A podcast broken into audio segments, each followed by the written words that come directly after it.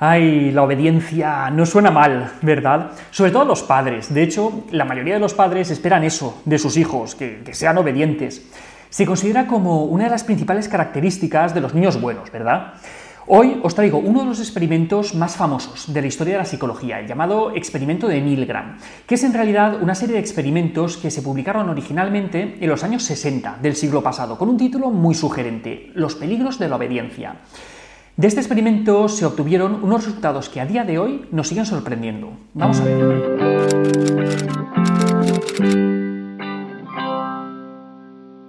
Este trabajo comenzó poco después del juicio contra Adolf Eichmann por crímenes contra la humanidad. Eichmann era el encargado del programa nazi de deportación de los judíos hacia los campos de exterminio. Stanley Milgram, que es el que diseñó este experimento, se preguntaba si tanto Eichmann como, como tantos otros en la Alemania nazi no eran tanto unos psicóptas malévolos, malvados, sino que en realidad eran personas normales y corrientes que solo estaban siguiendo órdenes. Así diseñó este trabajo para estudiar hasta qué punto la gente estaba dispuesta a seguir órdenes de una figura de autoridad, aun cuando estas órdenes estuvieran en conflicto con sus propios valores. Entonces ideó un sencillo experimento. En cada sesión del experimento participaban dos personas, además del experimentador, que siempre estaba presente.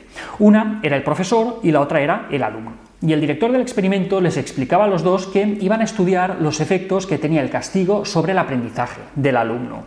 Entonces llevaban al alumno a una habitación donde lo sentaban en una especie de pequeña silla eléctrica. Le ataban los brazos con correas y le ponían en la muñeca un electrodo para administrarle descargas eléctricas.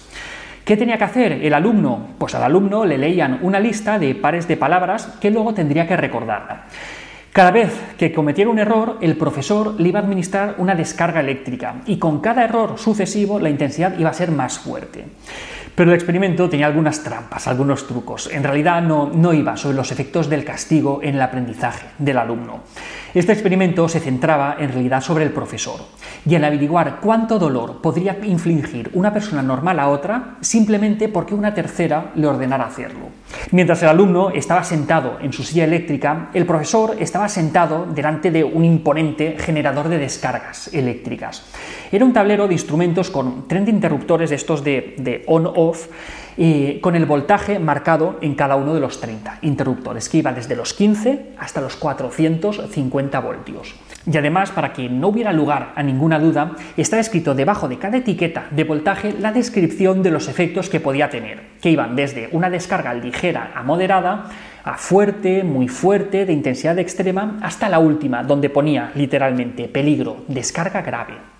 Hemos dicho que el experimento tenía algunas trampas, ¿no? Pues esta era una. La otra es que el alumno no era en realidad un voluntario del experimento, sino que era un actor que en ningún momento recibía ninguna descarga eléctrica, sino que fingía que recibía esas descargas.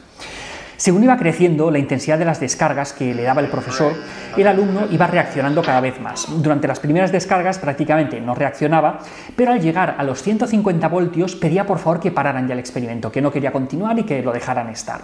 Con 285 voltios lanza un grito de agonía, de, dolor tremendo, y a partir de ahí, poco después ya, no emite ningún ruido, cuando le están dando unas descargas eléctricas tremendas, supuestamente. Ante estas manifestaciones de dolor por parte de los alumnos, los profesores eh, mostraban la intención de, abandonar la prueba, ¿no? Decían, no, ya, ya está bien con la cosa, ¿no?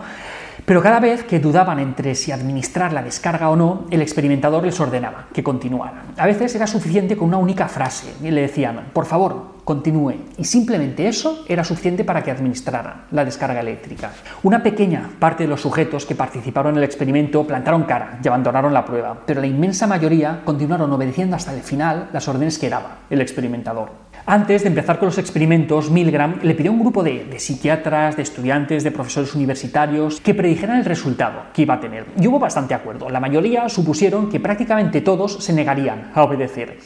Los psiquiatras, en concreto, anticiparon que la mayoría no pasarían de los 150 voltios, que era cuando la víctima, el alumno, pedía explícitamente que le dejaran irse y que se dejaran ya de tanta broma esperaban que solo un 4% llegara a los 300 voltios y que solo una de cada mil personas llegaría a administrar la descarga máxima que permitía el tablero.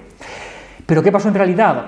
Pues que estas predicciones se alejaron mucho de los resultados finales. De los 40 participantes del primer experimento, 25 obedecieron hasta el final, más de la mitad, un 60%.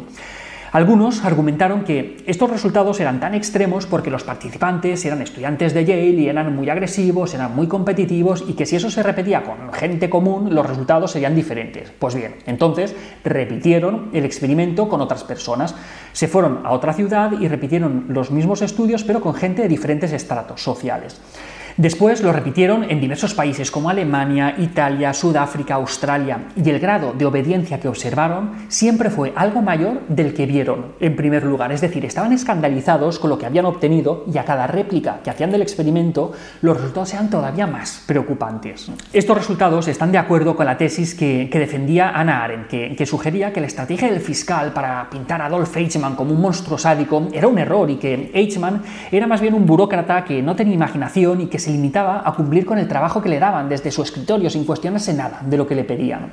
Este planteamiento le, supuso a Hannah Arendt un montón de críticas, porque la gente daba por supuesto que esas monstruosidades tenían que venir de gente verdaderamente brutal y retorcida.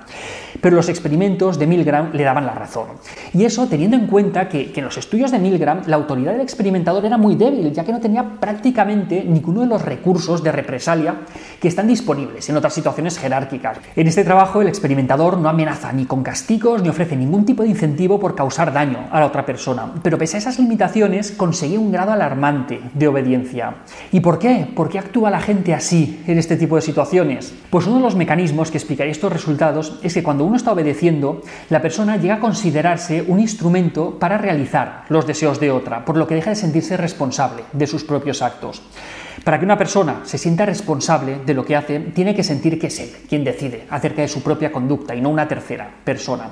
La conclusión que cita Milgram es que no se necesita una persona mala para servir en un mal sistema.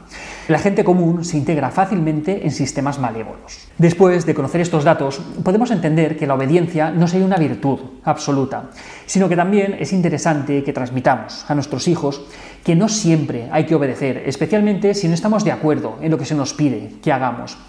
De hecho, es preferible fomentar el pensamiento crítico antes que la obediencia ciega. Y hasta aquí otra píldora de psicología, espero que os haya gustado. Si es así, no os olvidéis de compartirlo, de darle al like y de suscribiros al canal de píldoras de psicología en YouTube.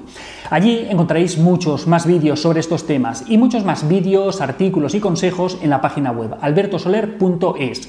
Y no os olvidéis que ya tenéis en las librerías nuestro libro Hijos y Padres Felices, una guía para disfrutar de la crianza. Espero que os guste. La semana que viene, más píldoras. Un saludo.